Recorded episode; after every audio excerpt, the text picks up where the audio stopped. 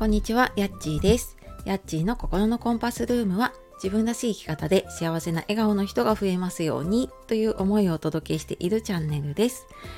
本日もお聴きくださいましてありがとうございます。えー、5月も後半ですね、えーいかがお過ごしでしょうか？我が家はですね今週末に小学生のね息子の運動会があるのでちょっとやっぱりねこの何日か前になると天気予報がね気になりだしているところですね。もう多分先週あたりも結構ね運動会のところ多かったのかな。ちらほらとね聞くんですけれども。ねなんか今年もまあちょっと分散してやるんだけれどもなんかね一旦これをやってしまうとあの一日中ねやるすごい大掛かりな運動会にまた戻れるのかなっていうちょっと、えーちょっとそんなかすかな疑問というかねがありますがねはいあの皆さんのところはいかがでしょうか。で、えー今日はですね心のブレーキの正体っていう話をしようと思います。で、まあ、ここのところねちょっとお話ししていることで、えーと私が6月に自己肯定感アップのワークショップのねお知らせ何度かさせていただいてるんですけれども、まあ、その中でねお話、まあ、伝えていきたいなと思っていることを、うん、とちょっとさらにねブラッシュアップしたかったりとか、うん、もうちょっとなんかこういう風にしたらいいかなっていうのをちょっと自分で、えっと見つけながらね少し中身をね喋っているような感じなんですけれどもなのでちょっと詳しく知りたいなっていう方は、えっと説明欄の方にあの詳しい詳しいご案内とあと申し込みがあるのでそちらの方から見てみてください。ちょっとあのありがたいことにね続々とお申し込みいただいていて残りがね少なくなっている日とかもあるので、えーお早めに見ていただけるとはいあのー間違いなくお申し込みできるかなと思います。でこの心のブレーキの正体っていうことでうんなんかこう動きたいのに動けないとか一歩踏み出したいんだけどなんか頭ではやらなきゃって思うんだけど体がどうしてもとか気持ちがこう一歩前に行かないなっていうことってありませんか？でそんな時って自分の前に行こうっていうする力ねあのアクセルも踏んでるんだけど同時にやっぱりブレーキもねあの目いっぱい踏んじゃってるんですよね。でこれ車の運転ねあのしたりとか免許取った方だったらね わかると思うんですけれどもアクセルと同時にブレーキ踏むと、まあもちろん進まないしだけどあの私たまにやっちゃうんですけどサイドブレーキをねこう引いたままあのアクセルを踏むとものすごい負荷するんですよね。でものすごいあのエネルギーを使っちゃうんですよね。っていうことがあってでなんか運転だとねなんか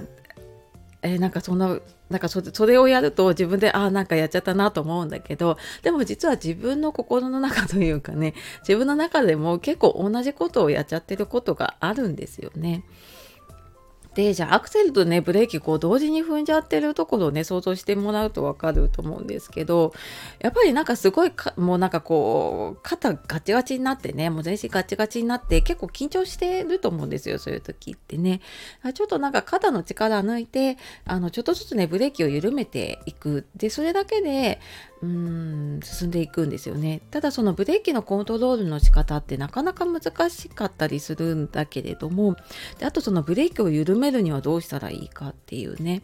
ところなんだけれどもうんこういうなんか自分の中っていうか、まあ、あなたのね中に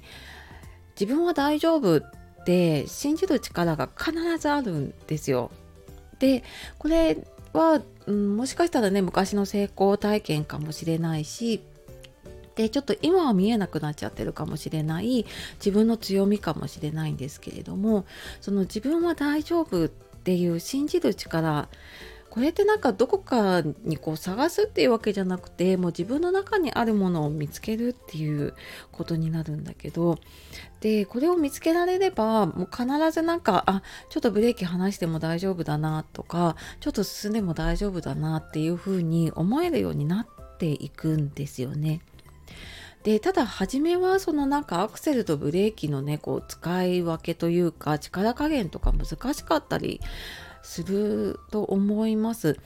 で、まあ、これ初めて運転する時になんかすごい緊張するじゃないですか。なんかいきなりねこんななんか自分でハンドル持って動かなきゃいけないまあそれと同じなんだけれどもでもその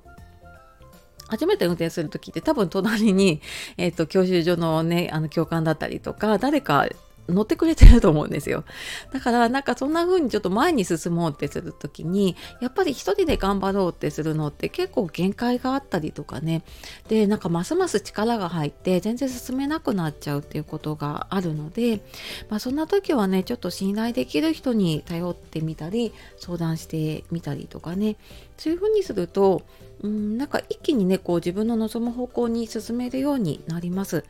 でこれは私自身もねやっぱり経験してきて一人で全然進めなかったけれども、まあ、仲間がいたりとか例えばコーチとかコンサルがの方がねついてくれてたりしているだけでやっぱり一気に前に進む力が強くなるんですね。であのーなんかそこにねまたなんかじゃあ自分をそうやって変えるのにね時間とかお金を使うのってすごいもったいないなって私も思ってたんだけれどもなんか後から思うといやでもこの悩んでいてね一歩も進めない状態で何年もいたその何年かの方が私すごいもったいなかったなってちょっと後悔をしているところがあってなのでねなんか今悩んでいる方がいたらね早めになんかそういう人に頼ったりとか相談するっていう何かしらのちょっとアクションとかね一歩歩を踏み出せるといいなと思ってちょっと今日はこんな話をしてみました、えー、心のブレーキの正体ということでね。で詳しく知りたい方はあの説明欄の方の6月のねワークショップの方を申し込みいただければ実際にあのワークやったりとかもうできるので、えー、そうするとねちょっと自分の中の考え方の癖だったりとかそんなのに気づいていけると思います。はい。というわけで、えー、今日も最後までお聴きくださいましてありがとうございました。では素敵な一日をお過ごしください。さようなら、またね